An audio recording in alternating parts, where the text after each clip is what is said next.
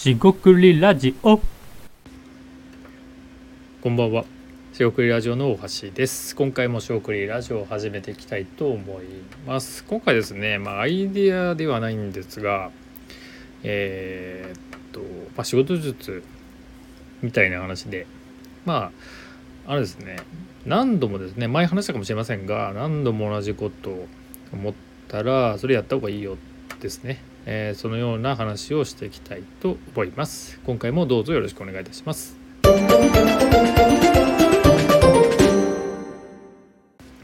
はい、四国ラジオの大橋です。今回ですね、えっと、何度かですね、まあ多分一度じゃなくて二度以上とか、えー考えたこと、まあ同じことですね、同じことを考えたら、多分それやった方がいいよっていう話をしていきます。これですね、前話したかもしれないので、若干被ってることがあるかもしれませんが、まあ、簡単に言えばですね、えーその、まあ発言通りというか言った通りなんですが、同じネタをですね、同じアイデアとか、えー前考えたなとかねこれ前も同じようなこと思ったなっていうのは、えー何度かある人もしかしたら聞いてる方でいるかもしれません。でしょっちゅうですねそんなことがあるわけではないんですがたまにですねいろいろ考えていくと、まあ、デジャビューですねあの既視感ですねすでに見たことのあるような、まあ、アイデアとかねそれは自分実は自分がね考えたものだったっていうこともありますが、えーそういうですねアイデアをまあ何度か思いつくのであればやった方がいいよっていう話です。これ多分前話したかなっていうところです。で今回ですね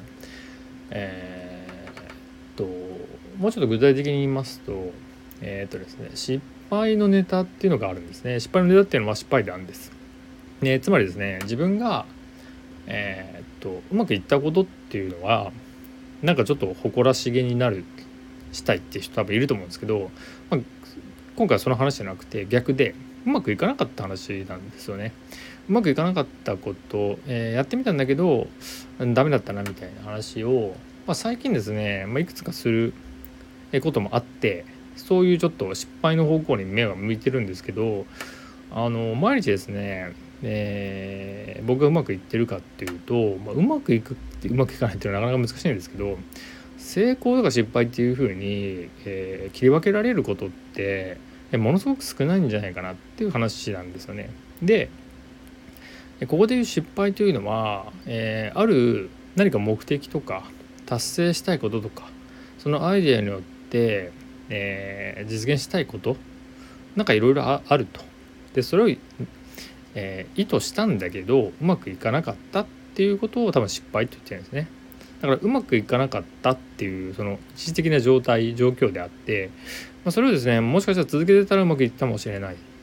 これはもう家庭の話なんでいくらでも言えると。でま真逆に、えーやらなかったからややったから分かったっていう結果でもあるんですよね。で、えーその失敗から学ぶことっていうのはたくさんあるというのが大事かなと思ってまして、えーでですねこの失敗談を、えーまあ、綴ると言いますか書いてまとめたら面白いんじゃないかなっていうふうに思ったんですよ。でこれいいアイデアじゃないかなって僕は思ったんですけど、えリスナーのあなたはどう思いますかと。でですねこのアイデアを書いて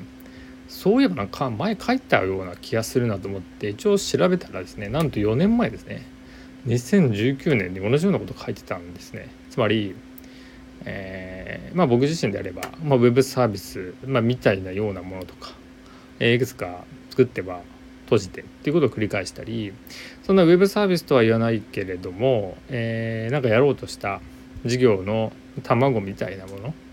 えー、こう飽きないと言った方がいいんですがそういうのやろうとしたけど、えーやったものもあるしやろうとしたけどやらなかったものもあるしまあいろいろですよね。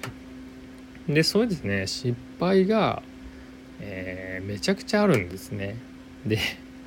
それめちゃくちゃあるやつを、まあ、1個ずつ出してったら、まあ、嫌になるかもしれないんですけど、まあ、別に失敗だから悪いとは思ってなくてもうしょうがないよなと。でこういうふうにしたらよかったかなとかね。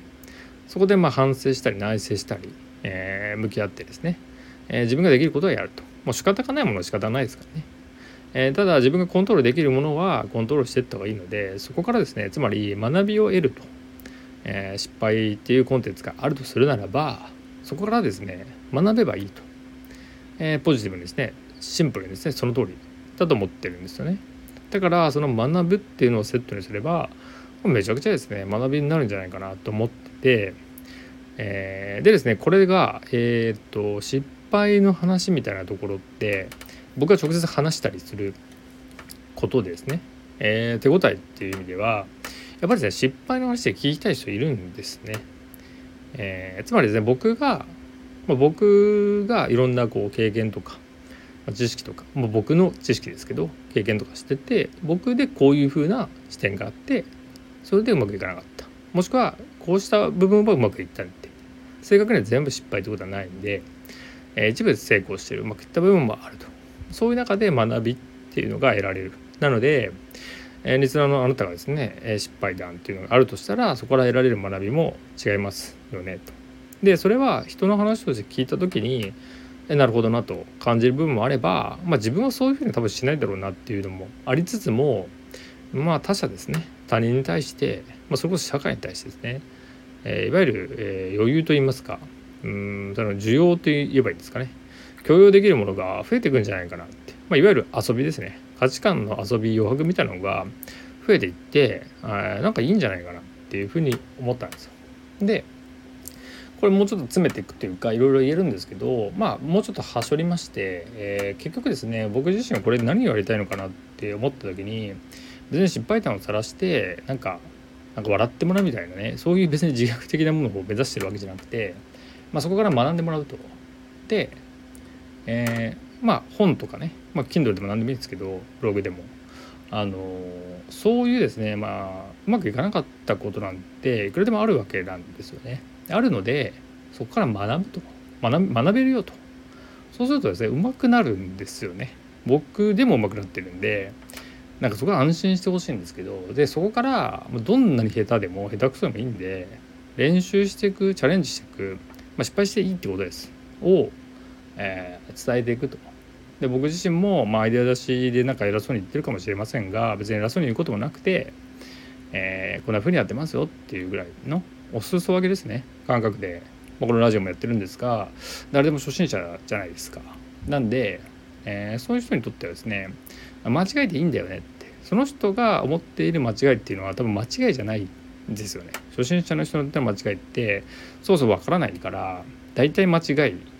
間違えるんですよねで分かんないじゃないですか正解が。とは言ってもう正解があるわけでもないっていうとこになるとえどうすればいいかってなりますよね。なんで、えー、その辺りですね、えー、僕自身はですねこの失敗談とか学べる失敗談から学ぶとかねいうところからまあ間違えてもいいよねと分かりますかね？間違えてもいい社会ってちょっと大きく出ましたけど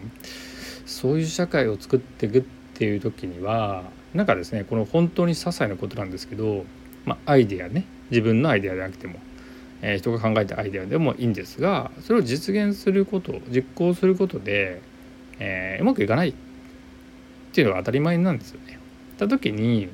まあ、笑うっていうのはねさすがにちょっとどうなのかなと思うんですけど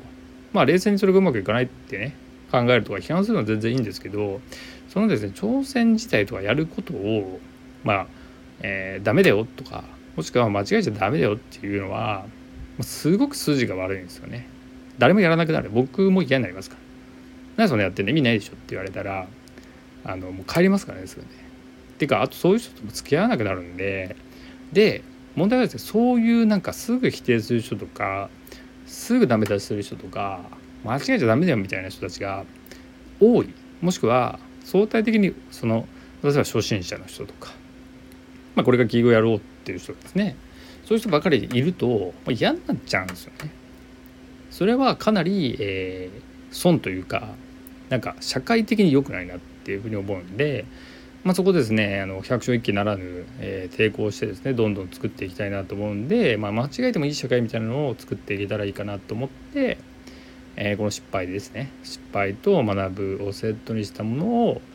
何か広めていったらいいかなと思いましたこれはですね別に僕の、え独自のコンテンツとかじゃなくて僕はこうみたいなね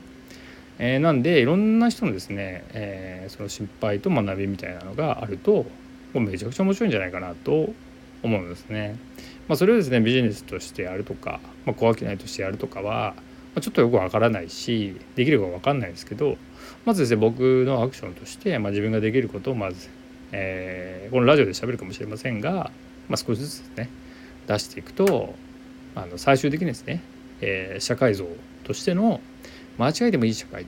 ていうのがね作って、まあ、それはですねもうちょっと言い方があると、まあ、いろんなところにアイデアがあってアイデアがあふれる社会みたいなことになっていくんじゃないかなと思ってます。まあそうなればいいかなっていうところで少し話してみました。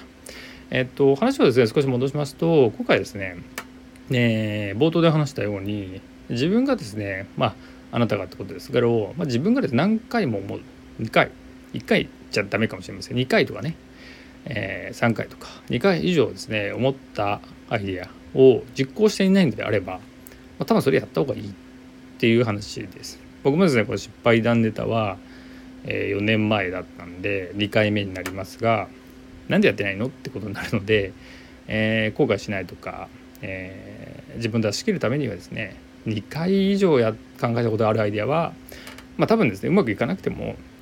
いいんです、ね、うまくいかなかったら自分が楽しんだっていうふうに思えばいいのでまあちょっとですねこの僕自身はちょっとワクワクしてるというか面白そうだなと思うんでちょっとちょっとずつですね、えー、作っていこうかなと思いました。えー、あなたはですねアイデアとか、まあ、ビジネスの参考になれば幸いです。以上となります、えー、ここにお聞きいただきましてありがとうございました。えー、四国ラジオ大橋でした、えー、本日も一日お疲れ様でした。というわけで失礼いたします。